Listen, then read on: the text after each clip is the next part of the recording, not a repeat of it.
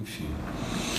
É, vamos ter uma palavra de oração, sempre agradecendo a Deus aí, né? É, um tempo assim, a gente está sendo esticado, né, amado? Esticado nas emoções, esticado no entendimento, é fé para receber de volta e fé para se despedir, né? A gente, o justo, vive da fé. A justiça da parte de Deus, na medida em que Ele abençoa os seus, com a permanência de alguns, e também há justiça da parte de Deus quando Ele toma alguns para a sua presença. Né? Porque, por que, que há justiça? Porque Ele coloca em nós o seu espírito, a sua presença, Ele não nos deixa sozinhos no enfrentamento disso.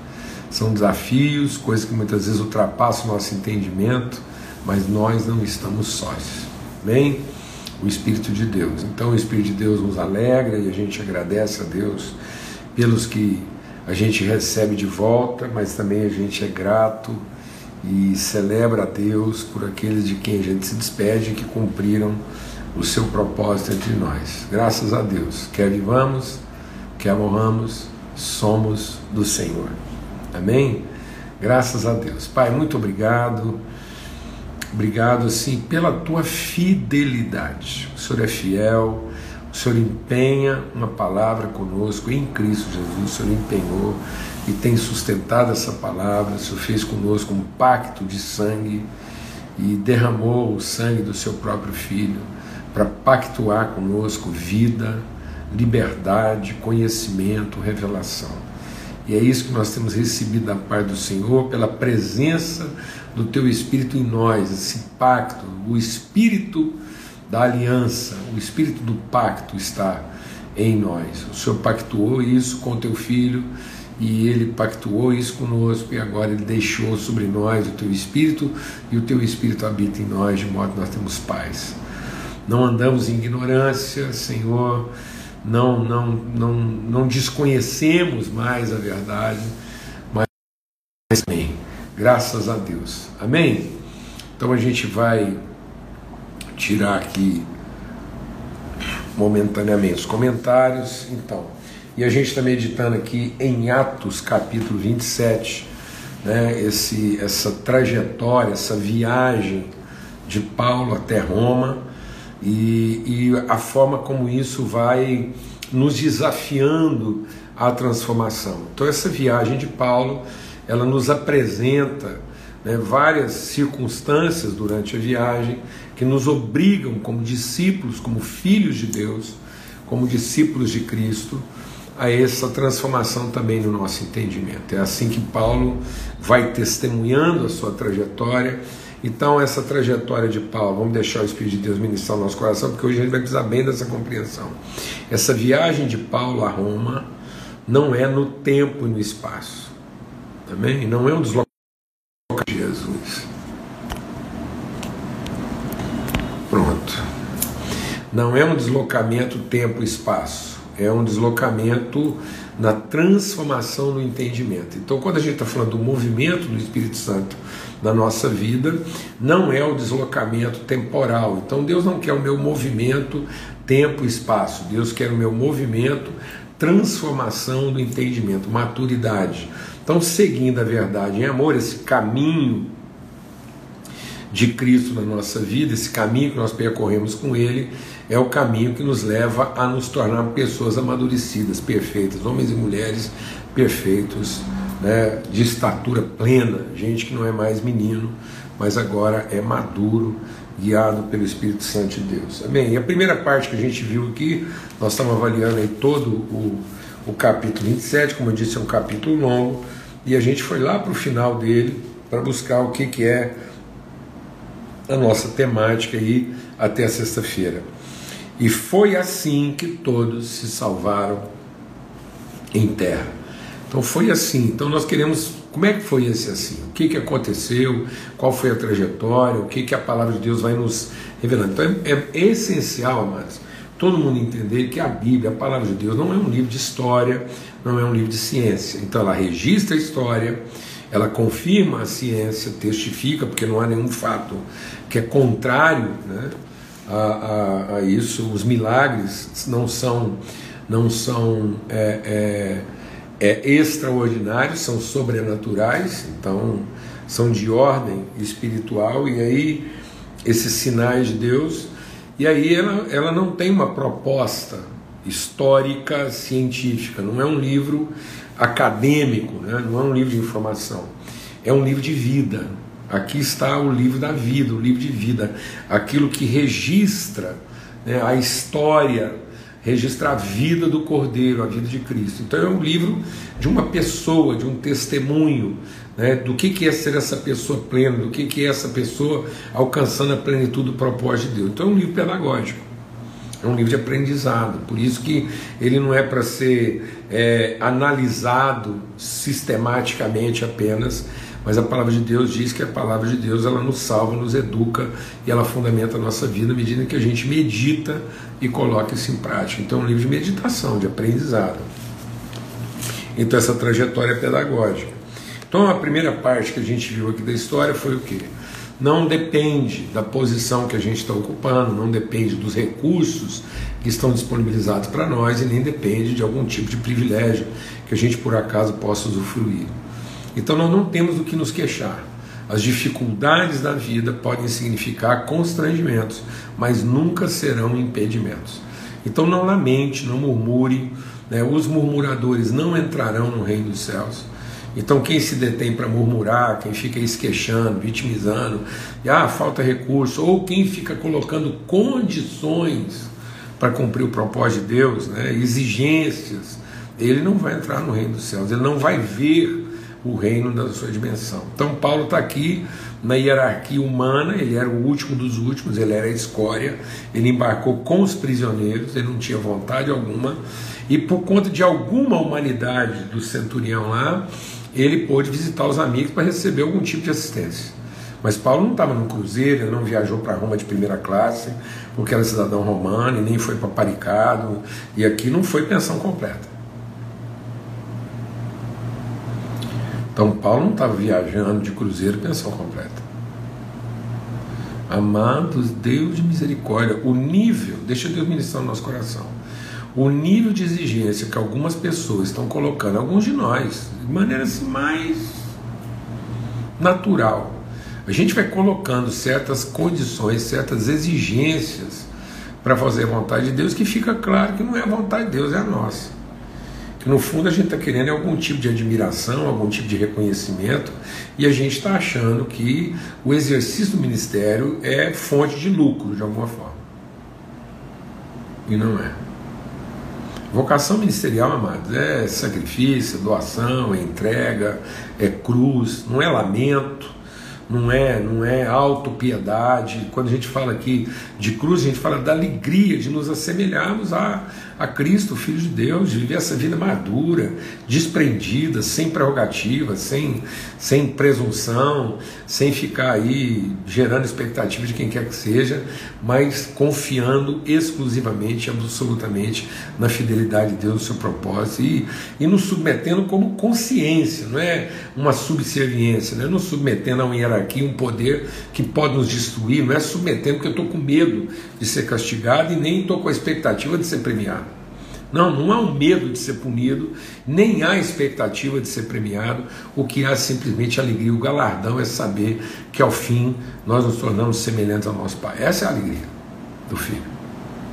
A alegria do filho é viver esse estado de glória com o pai e o pai viver com ele. Glorifique o teu filho para que teu filho glorifique a ti. Essa, essa coisa gloriosa de pai e filho que se encontram e realmente celebram o fato de terem cumprido o seu propósito. Então não depende. Se você tem colocado, se você tem, tem se sentido constrangido por pessoas que se colocam nessa posição, então sai desse lugar. Sai desse lugar. Vamos ver aqui igual Paulo foi lá, embarcou, entrou e cumpriu esse propósito. Só uma coisinha aqui. Eu acho que é só um falso alarme aqui, mas toda hora tá piscando aqui que a bateria pode estar acabando. Bom, Vamos em fé aqui. E aí vem a segunda parte. Né? A segunda parte é a partir do verso 7, que a gente quer considerar aqui. Navegando vagarosamente muitos dias, foi com grande dificuldade que chegamos às mediações de Sinido. Não nos sendo permitido prosseguir por causa do vento contrário, navegamos ao abrigo de Creta na altura de Salmona. Costeando a ilha com dificuldade, chegamos a um lugar chamado Bons Portos, perto do qual estava a cidade de Lazéia. Depois de muito tempo, tendo se tornado a navegação perigosa, já passando o tempo do dia do jejum, Paulo os aconselhou dizendo: Então presta atenção aqui no que, que nós podemos aprender com essa viagem de Paulo. Como eu disse aqui, que quando Deus está falando de caminho, Ele não está falando tempo e espaço. Ele não está falando do caminho mais curto para a gente chegar mais rápido. Ele está falando do caminho eficaz que transforma o nosso entendimento. Então, o caminho que Deus quer que a gente percorra é o caminho da transformação. Quanto mais rápido eu for transformado, tanto mais eu estou chegando àquilo que é o propósito de Deus de nos tornar pessoas maduras. Esse é o propósito. Pessoas maduras que formam pessoas maduras. Filhos maduros que orientam filhos maduros. Uma luz que brilha na sua plena intensidade. Amém?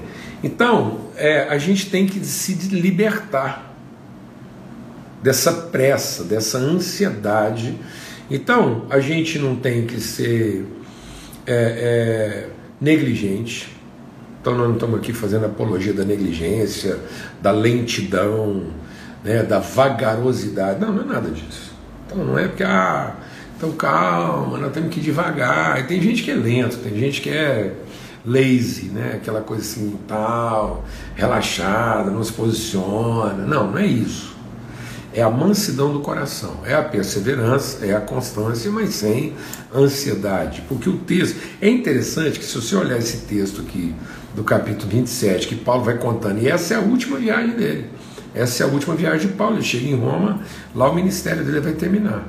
Ele está indo para a conclusão. Essa é a parte final da sua vida, sua viagem final. E aí, a gente olha para esse texto aqui e, e, a gente vai vendo né, aquilo que Paulo ensinou. E aí ele diz assim: nossa leve e momentânea tribulação não são para serem comparados com o peso de, de, de, de, de glória da eternidade. Então, é, é, e aí você, agora a gente vai entendendo o que Paulo falou. Né? A nossa leve momentânea, porque o narrador aqui, que todos acreditam ser em Lucas, ele está dizendo, ó, não foi leve momentânea, não. Foi, foi demorada e muito difícil. Deixa o Espírito de Deus ministrar no nosso coração. Da perspectiva da nossa carne, da nossa observação, das nossas obviedades, toda tribulação sempre vai parecer o quê? Toda tribulação sempre vai parecer o quê? Demorada e pesada demais. Por isso que o escritor está dizendo assim: olha, foi muito lentamente, está dizendo aqui, ó, navegando vagarosamente muitos dias. Depois, para você não ter dúvida, fala assim, depois de muito tempo, já não é nem mais muitos dias. A coisa estava ficando tão ruim que não é nem mais depois de muitos dias, é depois de muito tempo. Ele já nem está contando os dias, agora ele está contando o tempo. Então, olha, Deus tem uma missão, Deus tem um propósito. De quem que é a pressa? A pressa é de Deus.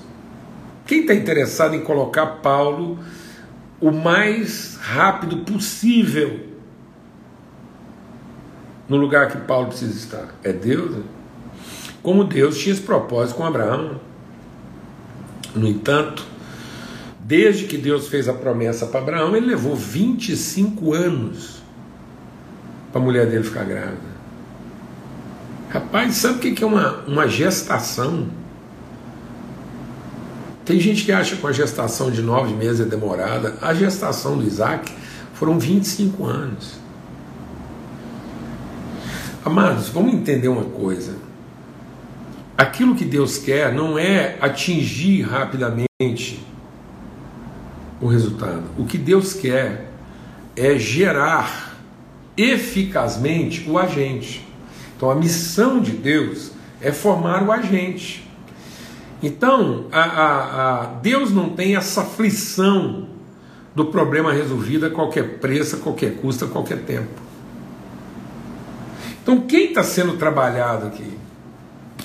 Quem está sendo preparado? Quem, quem, no fundo, está sendo conduzido esse tempo vagaroso, a dificuldade, a gente fica até pensando que, que, que tudo isso era por conta da desobediência do povo, como se o Paulo tivesse sofrendo, né? ele está sendo impedido, inibido. Não, mas Deus está no controle disso, a autoridade de Deus está lá. Se Deus quiser as coisas mais rápidas, o coração do rei está na mão de Deus. Isso aqui tudo é para trabalhar o quê? O caráter do Paulo é para colocar ele em condição, é para ele, ele perseverar, é para ele ser resiliente, é para ele, é ele entender, para ele não retroceder, é para ele ir ganhando autoridade. Porque Paulo entra. Deixa eu Espírito me aqui.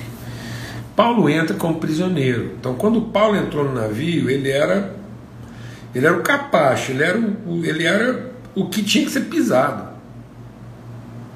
desprezado entrou com outros prisioneiros, foi lá para masmorra.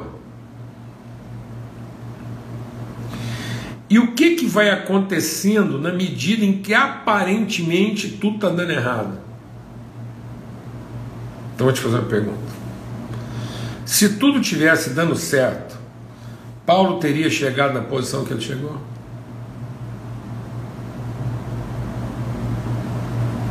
Perguntar de novo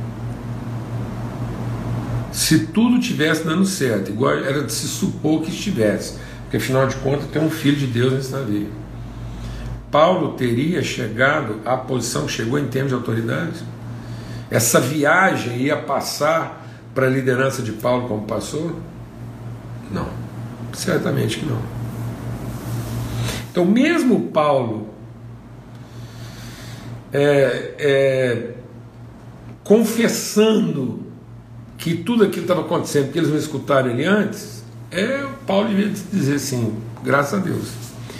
Paulo devia agradecer e falar assim, ó, vamos falar aqui, então, na boa, ainda bem que vocês me escutaram, porque agora vocês vão me escutar no outro momento, vocês vão me escutar com o coração preparado.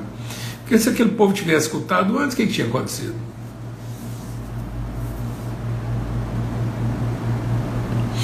Então aquele povo precisava ser confrontado. Todos ali precisavam ser confrontados com essa presunção, com essa soberba, com, essa, com essas expectativas, com essa forma de pensamento nosso. Então, amados, é o que a gente tem compartilhar. Deus não está aqui para confirmar nossas expectativas, Deus está aqui para nos dar condições seguras para que elas sejam desapontadas. E aí, por que, que a desgraça não é maior? Porque a misericórdia de Deus está ali sustentando, porque não passa também para baixo num determinado ponto. Então, enquanto muita gente está pensando que tudo está acontecendo hoje em dia na humanidade é um castigo de Deus, eu vou te dizer uma coisa. Você ninguém sabe o que é cair nas mãos do Deus vivo. Ah, se Deus estivesse pensando em castigar a humanidade. Não, amados. Sabe o que a palavra de Deus diz? Que essa situação toda só não está pior por conta da misericórdia de Deus, porque a misericórdia de Deus a causa disso não está significando a completa destruição da humanidade.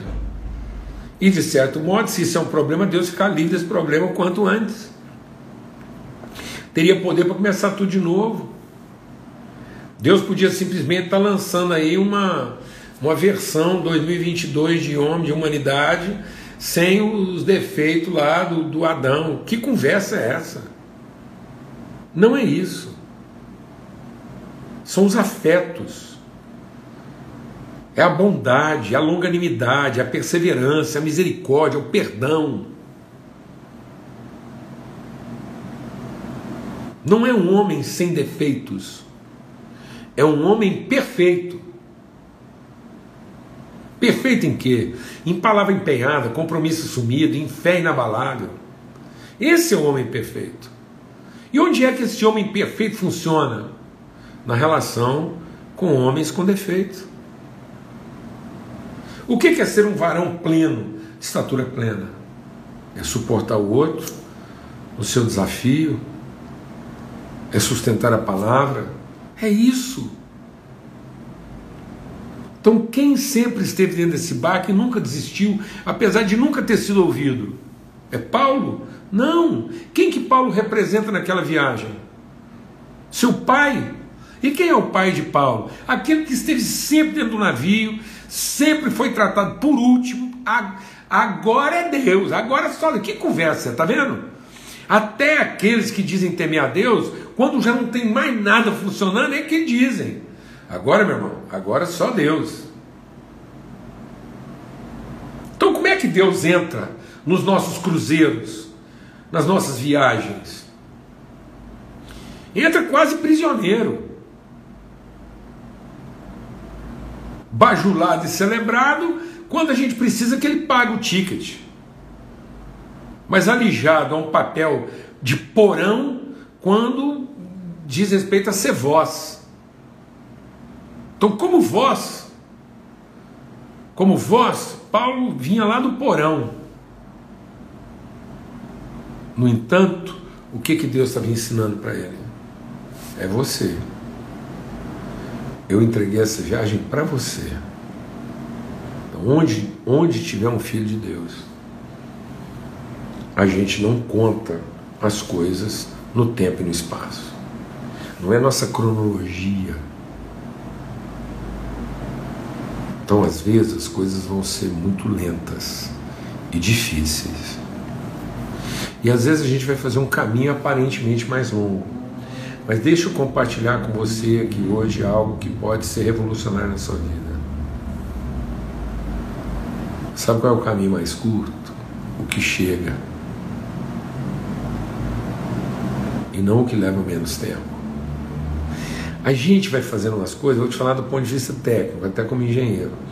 A gente vai fazendo umas coisas que a gente não percebe o mal que isso causa na nossa mente, nosso entendimento. Quando você tem uma estrada e a estrada tem um problema, cai uma ponte, um buraco, rola uma barreira, tem um desastre, um caminhão tomba. Aí o que, que eles fazem? Eles vão lá e coloca um caminho ao lado daquele. E como é que a gente chama esse caminho ao lado? Sabe como é que a gente chama? Aí fica lá assim, enorme. Igual ver a confusão que se causa na nossa cabeça. Desvio à frente.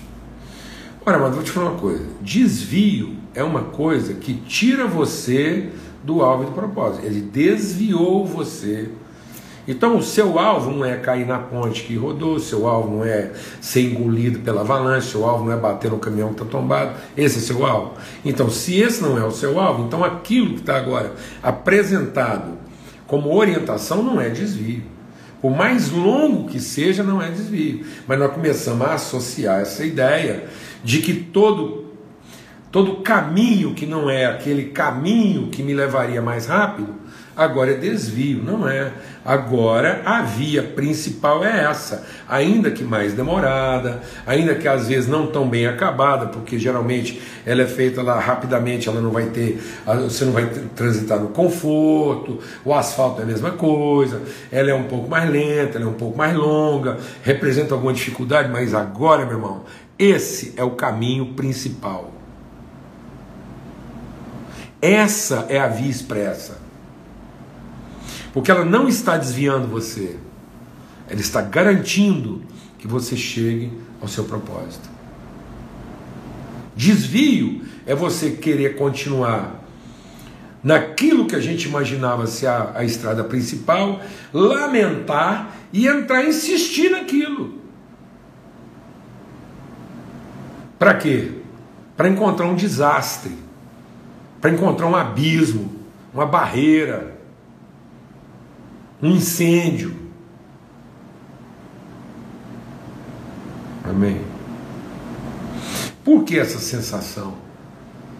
De muito lentamente, depois de muitos dias e com grande dificuldade, tivemos que ir é, é, é, a, a, ao abrigo, tivemos que costear Sabe por que, que a gente faz essa leitura? Porque fica parecendo que esse não é o caminho principal, mas é. Sabe o que é caminho principal? Sabe o que é via expressa? Não é a mais rápida, nem a mais curta. É a que chega, é a que te leva ao seu destino. Amém? Quem disse que não for aqueles problemas, Paulo teria chegado? E se não tivesse nada disso?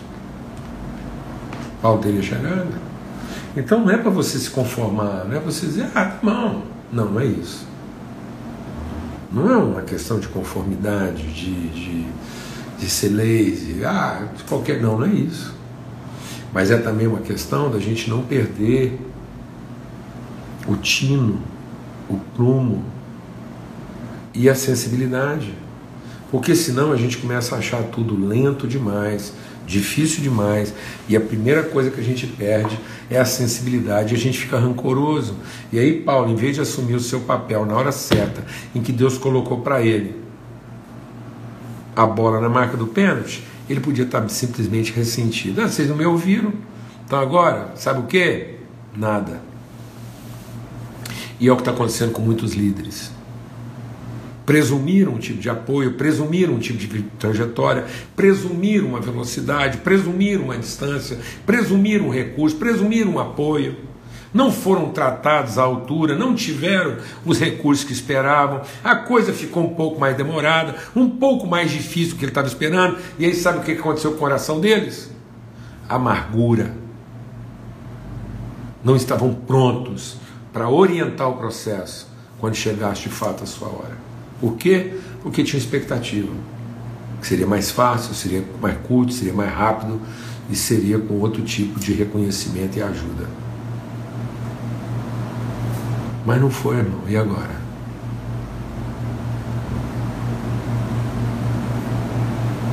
Agora, quando chegar a nossa hora, nós estamos prontos